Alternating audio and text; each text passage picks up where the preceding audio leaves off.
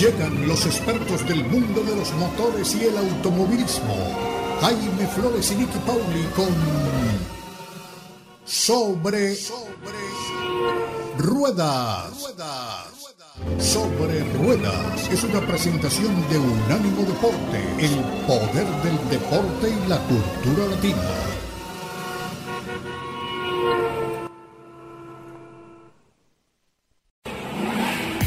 Sobre Rueda. Sobre Rueda. El programa donde rugen los motores.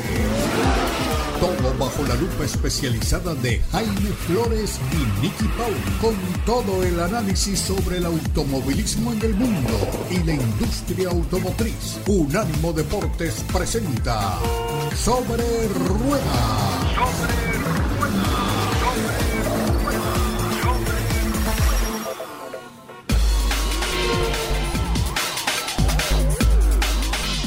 ¿Qué tal amigos? Bienvenidos una vez más a Sobre Ruedas a través de Unánimo Deportes, como siempre para nosotros. Cada fin de semana es un placer saludarlos, saber que contamos con el privilegio de su sintonía, de su confianza y que pues tenemos la credibilidad suficiente para que ustedes escuchen en nuestras voces lo que está sucediendo en el mundo de las carreras, particularmente de la Fórmula 1, que ya faltan apenas semanas para que vuelva a empezar la temporada. Ya hemos visto las primeras imágenes de los vehículos, pero justamente para ponernos a tono con lo que está sucediendo en ese circo maravilloso de la Fórmula 1 y en esta temporada que viene llena de emoción, la temporada del 2022, pues tenemos el privilegio de contar con Nicky Pauli. Nicky, siempre es gratísimo para mí poder saludarte.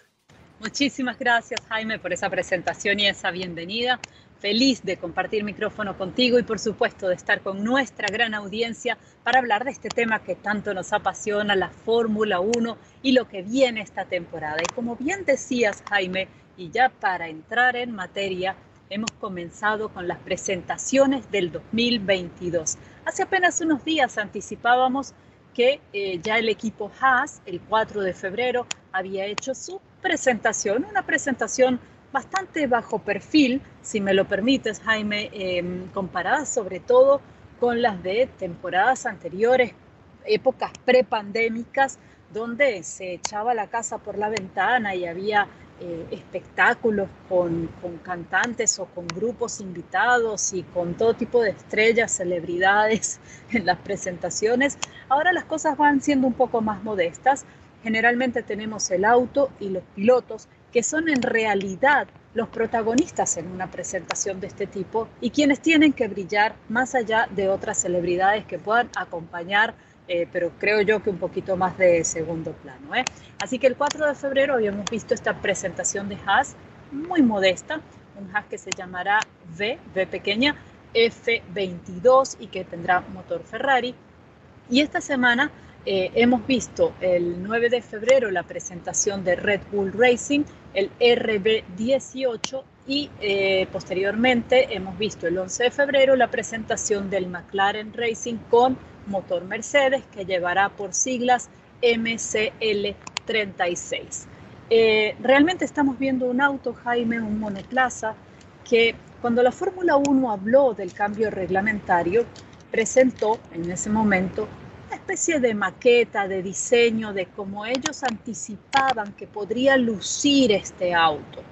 Y realmente eh, mi primera impresión, sobre todo con el modelo de Red Bull y con el modelo de McLaren, em, porque el de Haas aún mm, se parece un poco más al 2021 a mi juicio, pues mucho más modesto, también el presupuesto lo es, eh, que el de Red Bull o el de McLaren.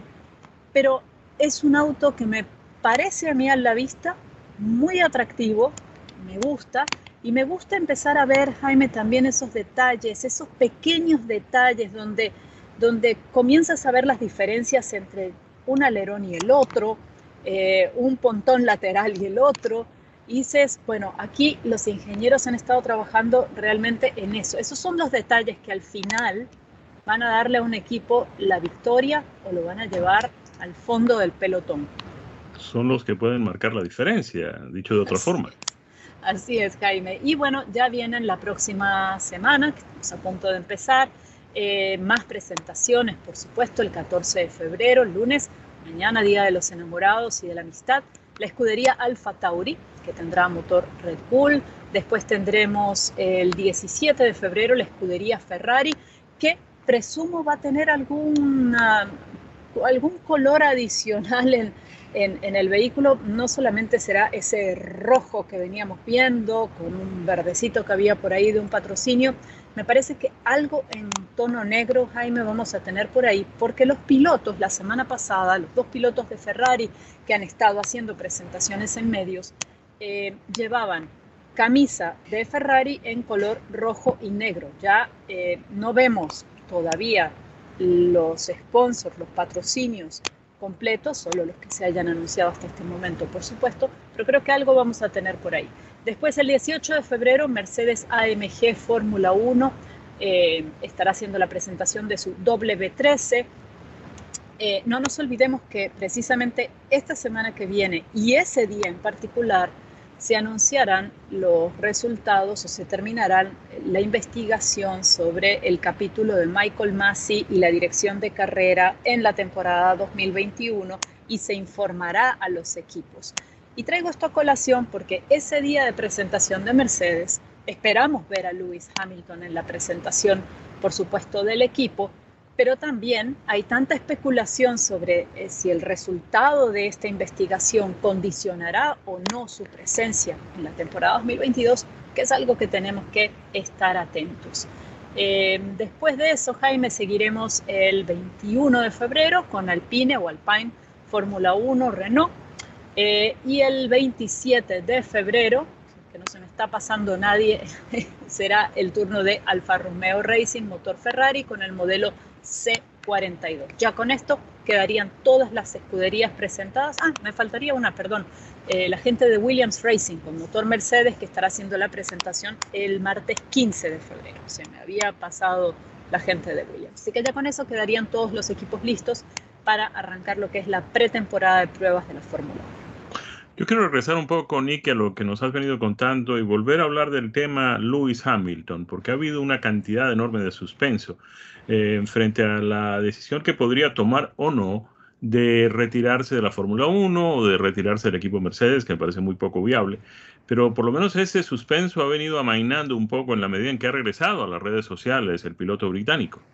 Así es, Jaime, él ha regresado y creo que como como apenas nos podría pasar a cualquiera de nosotros y más a una persona, una celebridad del nivel de, Lewis Hamilton, hacer una desintoxicación de redes sociales de vez en cuando eh, y enfocarte en, luego de una temporada tan estresante como la que le tocó vivir en el 2021, relajarse, enfocarse en su familia, en sus amigos, en sus viajes, en sus múltiples intereses fuera de la Fórmula 1, no solo es necesario, sino también creo que es sano y quizás parte eh, se lo achacamos nosotros sin saber, eh, porque la verdad es esa, Jaime, es especulación, eh, se lo achacamos a este tema de Michael Massey y de toda esta investigación de la, de la Fórmula 1 y de la FIA, pero también tiene, creo, un componente muy profundo, muy grande de, de, ser humano, de ser humano que debe estar cansado después de una temporada como la que tuvo el año pasado, ¿no? Y que necesitaba desconectar. Yo creo que si regresa,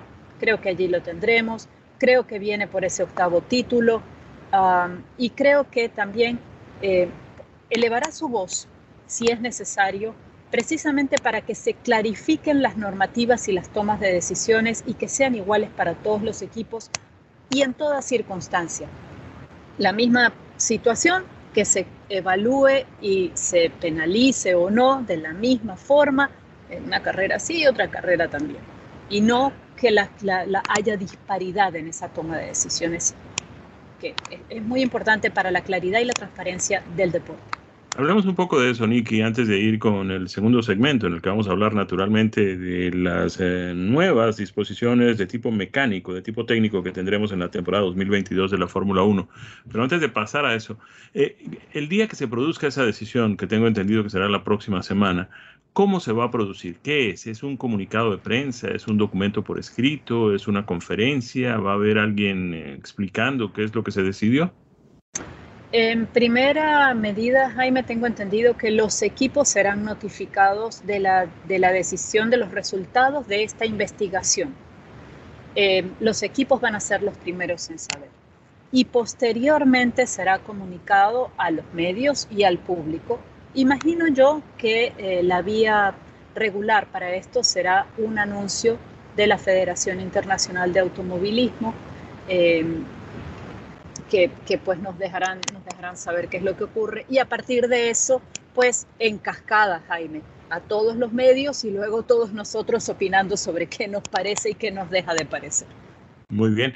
Nos vamos, cumplimos compromisos y cuando regresemos tendremos más acerca de cómo vendrán los bólidos de la Fórmula 1 en esta temporada del 2022 que comienza ya el próximo mes. Ya regresamos aquí en Sobre Ruedas a través de Unánimo Deportes. Y aquí estamos de regreso en nuestro segundo segmento de Sobre Ruedas por Unánimo Deportes. Estamos hablando de Fórmula 1 y de lo que esperamos para esta temporada del 2022. Jaime, me preguntabas, ¿qué se espera eh, de estos autos? Sí, eh, cuéntanos un poco eh, el motor del 2021 y el motor del 2022. ¿Podemos brevemente reseñar de qué se trata, en qué consistirán los cambios?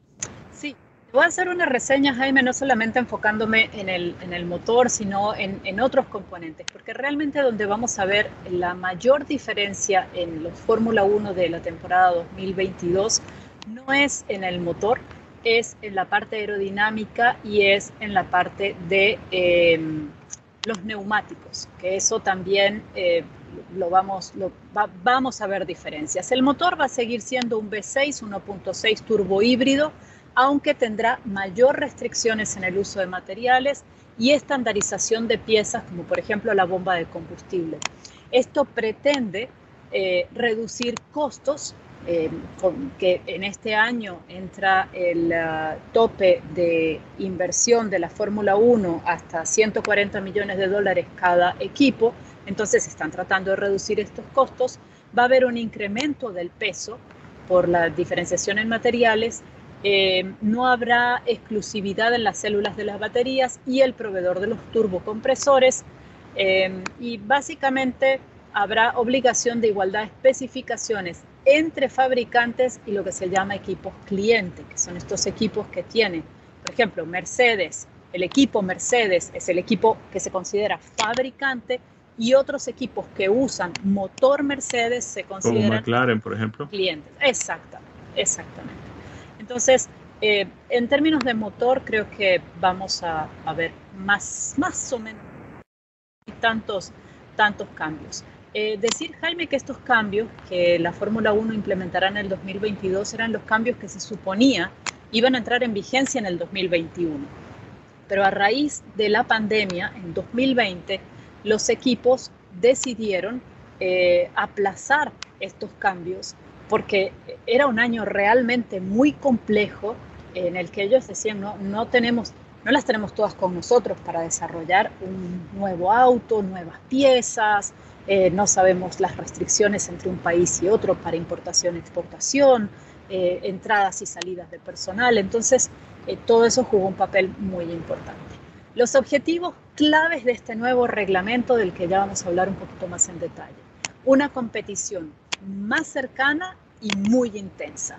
La simplificación del auto, desensibilización en ciertas áreas, este, porque quieren que el auto, el, auto no sea un auto tan absolutamente sensible, que, el, por ejemplo, el, viento que genera, la turbulencia que genera un auto en la, eh, en la parte delantera, impide que uno en la parte trasera acelere y lo pase, porque esa turbulencia genera mucha desestabilización, eso se está buscando que, esto cambie.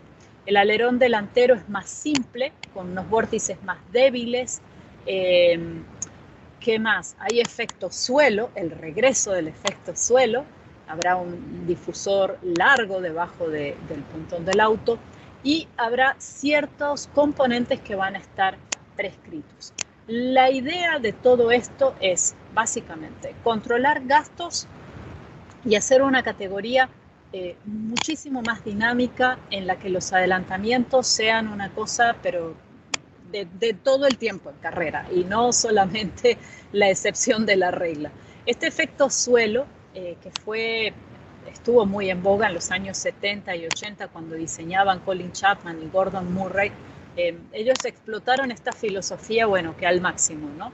Pero este efecto suelo se basa en leyes de dinámica de fluidos y creo que bastante complejo para explicarlo en, en, apenas un segmento en un programa de radio, pero sí permite un mayor agarre del vehículo al piso, Jaime, para, explicarlo a muy grandes pinceladas, pero muy grandes pinceladas, eh, le permite a mayor velocidad, con estos neumáticos que también van a ser más anchos, pegarse más del piso y esto le da, eh, pues aerodinámicamente, ventajas para los adelantamientos. Entonces, creo que desde esa perspectiva deberíamos ver una carrera, unas carreras mucho más entretenidas, incluso más entretenidas dicen que las del 2021, que ya de verdad, Jaime, para mí estuvieron muy bien. Bastante bien, bastante bien. Me llamó la atención, Nicky, que eh, como bien lo mencionaste, eh, está cambiando el ancho de los neumáticos. Me parece interesante que eran solamente 13 pulgadas hasta el 2021, van a pasar a 18 pulgadas. Es un cambio interesante, ¿no? Es un cambio que, que, puede darle, no sé hasta qué punto el propósito sea ese, pero en la medida que hay más estabilidad, también podrá haber más velocidad en, las rectas, cuando hay más estabilidad en las curvas, el vehículo tiene menos riesgo pues, de, de, volcarse cuando llegue a la curva, pues se le puede aprovechar más la velocidad, la potencia del motor en las rectas, ¿no?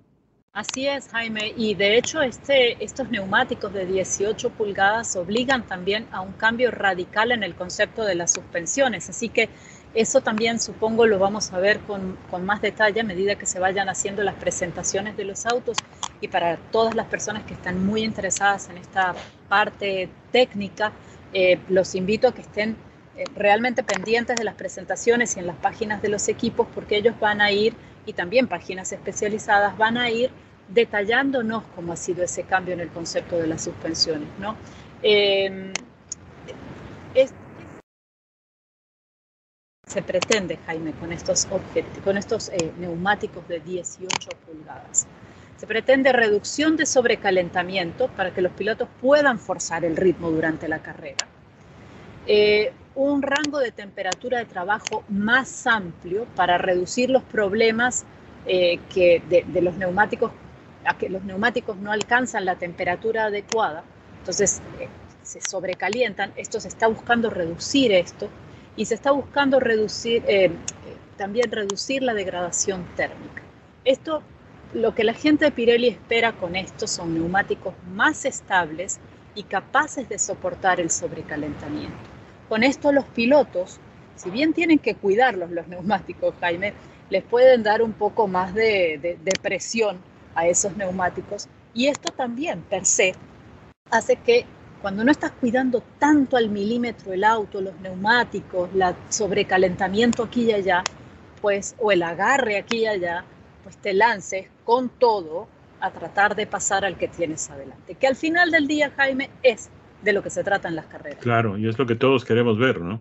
Así que Seguimos con un proveedor exclusivo de neumáticos. No se habla siquiera de la, no se habla de Bruno, no se habla siquiera de la posibilidad de, de que haya de nuevo dos proveedores o más en la Fórmula 1? De momento no, de momento Pirelli se mantiene como el único proveedor de neumáticos, Jaime, y esa conversación no está abierta eh, en la actualidad en la Fórmula 1. Parece ser que están todos bastante contentos, tanto del lado de la gente de Pirelli como del lado de los equipos, como del lado de la Federación Internacional de Automóviles. ¿La potencia de los motores es la misma? ¿Hay algún cambio? ¿Hay alguna limitación? Creo que es la misma potencia de lo que, de lo que veíamos el año pasado, Jaime. Realmente no tengo la data a mano en este momento. Lo que sí te puedo decir es que em, como parte de lo que viene en esta temporada, ya comenzamos a ver un efecto que me parece a mí muy interesante, Jaime. La Fórmula 1 ha extendido el contrato del Gran Premio de Bahrein hasta el 2036. Esta, renovación es histórica porque es la más larga, por lo menos que yo recuerde, dentro de un calendario de la Fórmula 1, en la historia de la Fórmula 1. Extender, asegurar un contrato por tantos años es muy, pero muy inusual. Y esto, Jaime, nos habla un poco de una técnica o táctica que está utilizando la Fórmula 1 y que si quieres, se las cuento cuando regresemos del corte comercial. Claro que sí, Nicky. También te voy a pedir que nos pongas al día, nos refresques la memoria en cuanto a lo que tiene que ver con el calendario de la temporada 2022 de la Fórmula 1 y de nuevo para aquellos oyentes que no estuvieron con nosotros en los programas anteriores, cómo quedaron también eh, las reparticiones de las butacas en las diferentes escuderías. Y aquí estamos una vez más de regreso con ustedes conversando sobre lo que será la temporada 2022 de la Fórmula 1 aquí en Sobre Ruedas a través de Unánimo Deportes. Nicky Pauli nos venía contando así, pues en un vuelo a 30 mil pies, eh, cómo van a ser los vehículos en esta temporada del año 2022. Obviamente, la recomendación de Nicky es muy interesante. Hay que seguir la información que van a suministrar cada una de las escuderías a través de sus redes sociales, de sus sitios de internet, en fin, sus mecanismos para mantenernos a todos actualizados y, lo que viene. Porque hasta el momento, pues eh, tengo entendido, Nicky, me corrige si me equivoco, que solo dos escuderías, Haas y Red Bull, han presentado oficialmente sus vehículos. Y McLaren, ah, el viernes pasado. Sí, sí, señor. El viernes de esta semana que acaba de concluir, McLaren también presentó. Bueno, Nicky. Entonces, eh, em, tenías algunas cosas para contarnos que quedaron del segmento anterior antes de hablar de calendario y de distribución de pilotos por escuderías. Así es, Jaime. Les estaba comentando en el segmento anterior que la Fórmula 1 extendió el contrato del Gran Premio de Bahrein hasta el 2036, algo que una extensión tan larga nunca se había visto en la Fórmula 1. ¿Cuánto más son cinco, generalmente cinco años, y a veces cuando las cosas son muy optimistas, 10 años. Pero esto supera ese límite. Y una de las cosas que está ocurriendo, Jaime, y que parece que se, corre esta voz tras bambalinas en la Fórmula 1, es que hay muchos sitios interesados en tener una carrera de Fórmula 1. Empezando por la gente de Las Vegas, que estaría interesada, hay gente en Las Vegas interesada en que haya una carrera, una tercera carrera eh, en Estados Unidos, en, ese, en esa ciudad. Entonces, ¿qué es lo que está pasando? La Fórmula 1 estaría, y esto es lo que se rumorea, porque realmente no lo sabemos, diciéndole a algunos de los actuales eh, autódromos, señor, si usted quiere asegurarse, porque podemos extender todavía, podemos tener más de 23 carreras en el año, pero si usted quiere realmente asegurarse de que la suya no sea la que se baje del calendario, firme ahora y firme mm. por todo este tiempo. Entonces, eh, eh, creo que forma parte, Jaime, no me sorprendería que, sea así, porque cuando la gente de Liberty Media tomó el control de la Fórmula 1, mucho se comentó de si eso sería favorable o perjudicial para la categoría. Y creo que lo que han venido haciendo eh, como empresa que maneja diferentes tipos de activos, pero es una empresa que básicamente gira en torno a los grandes eventos y a organizar grandes eventos, ellos invirtieron mucho dinero en la Fórmula 1. Hay que sacarle un retorno a esa inversión, ya sea que, que se venda o que ella misma vaya generando mucho dinero en el término en que ellos tengan ese activo en su portafolio. ¿no? Entonces, creo que han hecho un trabajo o vienen haciendo un trabajo estupendo, Jaime, porque con el hecho de, de, de este casamiento que han tenido con la gente de Netflix y la creación de Drive to Survive, que tendrá una cuarta temporada este año, em, han ganado en exposición, han ganado en una cantidad nueva de público, han rejuvenecido esa base, esa audiencia de público de la Fórmula 1, eh, han logrado desde la parte de marketing, y este es un punto importante también, eh, generar que estos pilotos sean realmente como héroes, ¿no? que la gente pues tome parte, algo que se había venido perdiendo un poco eh, en los últimos años. Entonces, no nos olvidemos, y cuando dije lo de mercadeo o lo de marketing, lo digo con énfasis, Jaime, porque en una época en que la Fórmula 1 estaba bajo la sombrilla de Bernie Eccleston, eh, ni siquiera había un departamento de marketing la Fórmula 1 se consideraba que se vendía sola. Y esta gente de Liberty Media le ha puesto pues todo lo que le puede poner alrededor para que el negocio funcione y el negocio está funcionando. Y parte de ese resultado es esto, que la gente quiera carreras. Pero Nicky, eh, hay algo desigual allí, porque una cosa es negociar con países del Golfo Pérsico, como Bahrein o Abu Dhabi o Dubái o qué sé yo, cualquiera de ellos. Y otra cosa completamente distinta es negociar con países como por ejemplo México como Brasil, eh, por varias razones. Primero porque pues obviamente el dinero no abunda con eh, la misma proficiencia que abunda en los países del Golfo Pérsico, en países latinoamericanos. Segundo, porque mm, eh, siempre que se va a realizar o que se va a firmar un contrato de estos para realizar grandes premios en países como México o Brasil, pues aparecen las voces que dicen aquí tenemos prioridades más importantes, tenemos que resolver problemas sociales, hay mucha pobreza, en fin, todo este tipo de cosas, no podemos gastarnos todo este dinero en carreras de Fórmula 1. Segundo, también hay cambios eh, frecuentes de gobiernos y de tendencias políticas. Entonces, de pronto puede haber hoy un eh, presidente que le guste la idea de tener Fórmula 1, pero pues eh, puede ser que el próximo no, y, además puede ser que el próximo llegue al poder con esa promesa, vamos a acabar con estas cosas, en fin, todo lo demás. De manera que, pues, una cosa es firmar un contrato a 15 años en, en, un país del Golfo Pérsico y otra completamente diferente es firmarlo en un país de América Latina. ¿no? Haces una observación increíblemente válida, Jaime, no es lo mismo.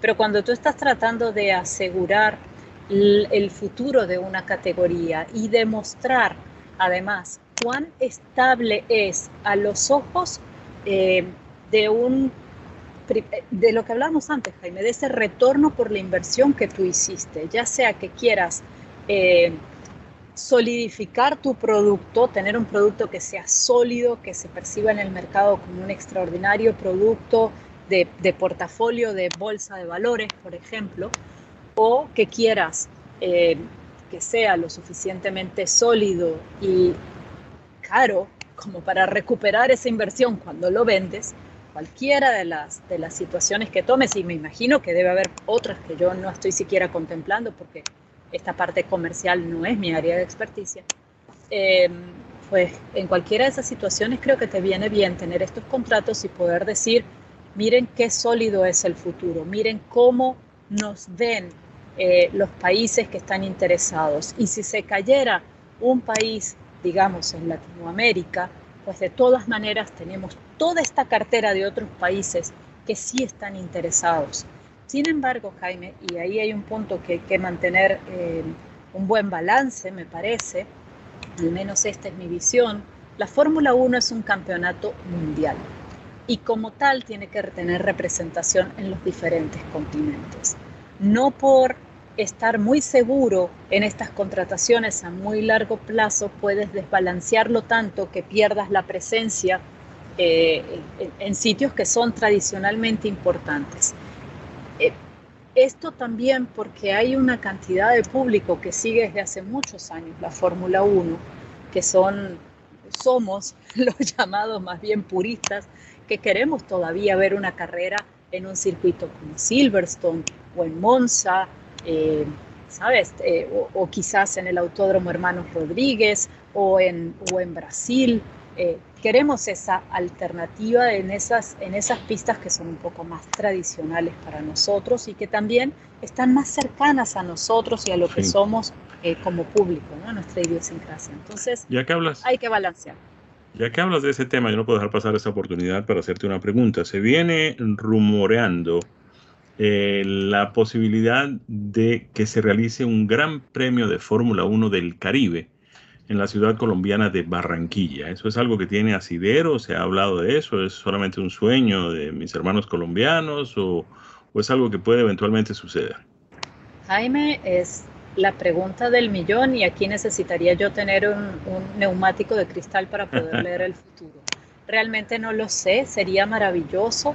Me cuesta eh, pensar que en este momento eso pudiera darse Creo que si no se dio cuando tenían a un piloto eh, colombiano corriendo, compitiendo en la Fórmula 1, Juan Pablo Montoya, eh, difícilmente pueda darse en este punto. Pero, dicho eso, también pues han cambiado las cosas desde aquel momento hasta aquí, ¿no? Y quizás haya otro tipo de intereses o de inversionistas dispuestos a poner el dinero.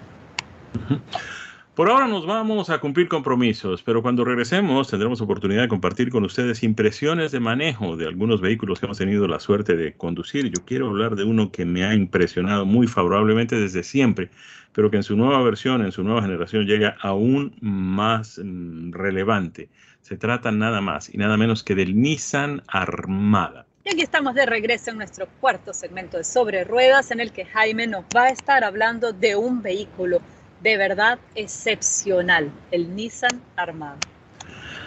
A ver, Nicky, este Nissan Armada es el utilitario deportivo de gran tamaño de la marca japonesa Nissan. Tiene un hermano en la marca Infinity, que es justamente el eh, de más eh, alto nivel, el de más alto lujo en eh, esa, que es justamente la división de productos más sofisticados de la marca japonesa.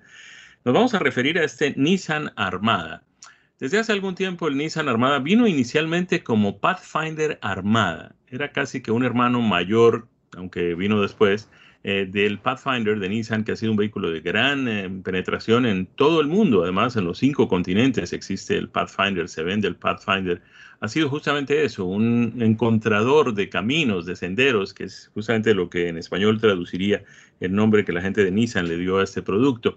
Pues bien, Nissan encontró que mm, existía el mercado y la posibilidad de poner eh, a disposición de los eh, compradores un vehículo que fuera como el Pathfinder en su momento, pero que tuviera un poco más de tamaño, un poco más de potencia en su motor y sobre todo algo que para un segmento muy, muy especial del público aquí, particularmente en los Estados Unidos, es importantísimo, que es una capacidad de remolque. Pues bien, lo lograron con esta armada, bueno, para empezar le pusieron un motor V8 de 5.6 litros que entrega 400 caballos de potencia y 413 libras por pie de torsión. Esto le permite remolcar 8.500 libras. Son vehículos recreacionales, son botes, son eh, remolques de trabajo, en fin, lo que usted quiera remolcar pero con una particularidad especial, que es que este vehículo que remolca todo eso, 8.500 libras, es un vehículo de altísima sofisticación, con unos acabados espectaculares en su parte interior, comodísimo, con tres mm, filas de asientos para siete pasajeros, tres filas de asientos de verdad y capacidad para llevar equipaje, inclusive cuando se lleva a los siete pasajeros. Pues bien, este es justamente el Nissan Armada. A lo largo de todo este tiempo que la gente de Nissan ha venido promoviendo y fabricando este producto, pues se ha venido mm, sofisticando más y más. Mm, le han puesto todos los aditamentos y todos estos accesorios electrónicos. Tiene una pantalla impresionante en el centro del tablero de 12.3 pulgadas, donde además del hotspot de Wi-Fi se puede controlar el sistema mm, de Apple CarPlay, no solamente con la conexión alámbrica, es decir, con el cablecito, sino además con la conexión inalámbrica. Tiene un eh, espejo retrovisor trasero con eh, lo que ellos llaman un espejo inteligente, además de una serie de mm, cuestiones de tipo tecnológico y de conectividad. Esto hay que sumárselo de manera muy especial a toda una serie, toda una suite de mm, eh, aditamentos tecnológicos. Ellos lo llaman el Nissan Safety Shield 360, que tiene algunas de las cuestiones que ya son más o menos populares, como es el caso de intervención cuando el eh, conductor está cambiando de carril en la carretera y de pronto lo está haciendo de manera inadvertida, pues el vehículo interviene. Eh, inicialmente lo alerta con una señal eh, que puede ser sonora o que puede ser sensible al tacto, pero en la medida en que el eh, mm, conductor no responda, pues el vehículo va tomando medidas y vuelve a poner el carril, eh, el vehículo, perdón, dentro del carril, utilizando para eso los espejos retrovisores que pues detectan justamente dónde están las rayitas blancas que separan los carriles en las carreteras. Además, una advertencia, un sistema de advertencia de colisión eh, mm, hacia adelante y también eh, un sistema de intervención que permite que el vehículo también ayude a tomar medidas cuando el eh, conductor no se da cuenta de algo que se presenta en los puntos ciegos del vehículo, puntos ciegos que existen en prácticamente todos los vehículos hoy por hoy. Eh, es un vehículo excepcional desde todo punto de vista. Es un, vehículo, utilitario deportivo práctico, es un utilitario deportivo capaz, es un utilitario deportivo de gran tamaño. Eh, basta con correr un poco las sillas, tanto de la segunda como de la tercera fila, y se convierte prácticamente en un camión de reparto, este Nissan armada. Eh, el interior mm, puede llegar inclusive, yo menciono siete pasajeros, pero existe la opción de que en lugar de tener dos sillas tipo capitán en la segunda fila, eh, pues haya una banca donde cabrían perfectamente tres personas muy cómodamente sentadas, de manera que habría pues las dos sillas delanteras, la del conductor y la del pasajero, pero además dos bancas en la segunda y en la tercera posición que permitirían sentar a tres pasajeros en cada una de ellas. Eh, esto es apenas eh, uno de los aspectos de, que, que, muestran la versatilidad de este producto, pero además en materia de sofisticación, hablemos brevemente eh, de la tapicería en cuero que trae esta armada, que es absolutamente mm, fenomenal. ¿Qué más les puedo decir? A ver, em, ya les hablamos del motor, 5.6 litros, hablemos un poco de otras cosas. Tiene em, eh, la suspensión con doble wishbone, es lo que conocemos nosotros como el huesito de la suerte del pollo. Esta suspensión pues viene con este double wishbone tanto adelante como atrás, tiene barra estabilizadora. En materia de economía de combustible es donde las cosas no suenan muy bien para este vehículo, pero recordemos que de todas maneras pues se trata de un motor V8 de 5.6 litros. Esto tiene 14 eh, millas en la ciudad como rendimiento, 19 millas en la carretera y un combinado de 16 millas. Viene en diferentes versiones. Eh, algunas de ellas con tracción trasera y otras con tracción en las cuatro ruedas. La más económica es la versión Armada S eh, de tracción trasera que comienza en 48.900 dólares. Pero podemos pasar de ahí a la SB, a la SL, a la Platinum, eh, todas ellas con tracción trasera.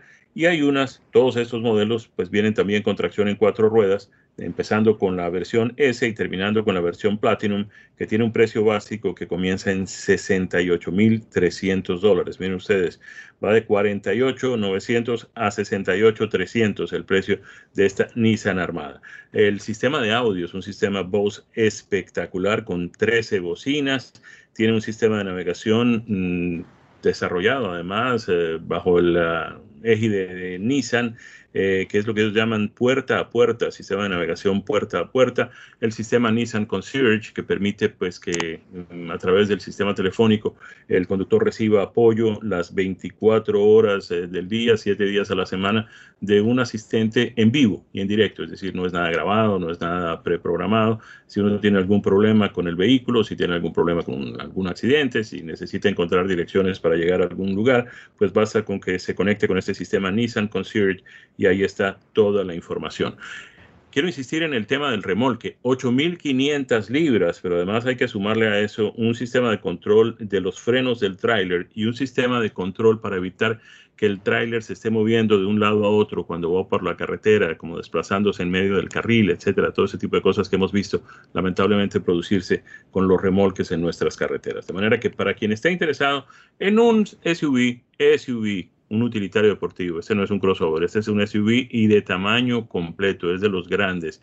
Este Nissan Armada puede ser la solución y sobre todo si esa persona de la que estamos hablando quiere transportar vehículos grandes y además remolques grandes y todo ese tipo de cosas, pues este Nissan Armada puede ser su solución. ¿Lo has conducido, Nicky? Tuve la oportunidad, Jaime, de manejar el modelo del 2021 y me gustaría añadir algo a lo que has dicho. Es un modelo de gran tamaño, pero sobre todo a, mis congéneres, me gustaría decirles, no es un vehículo difícil de manejar, es un vehículo sí al que le vamos a sentir el tamaño, pero es un vehículo que es fácil de llevar, la dirección es amigable eh, y, y, no es tan complejo, es más la idea que uno se hace de lo difícil que puede ser a veces manejar un auto tan grande, donde lo estaciono, pero la versatilidad que tiene es inmensa y realmente eh, se lleva fácil incluso por las calles de la ciudad.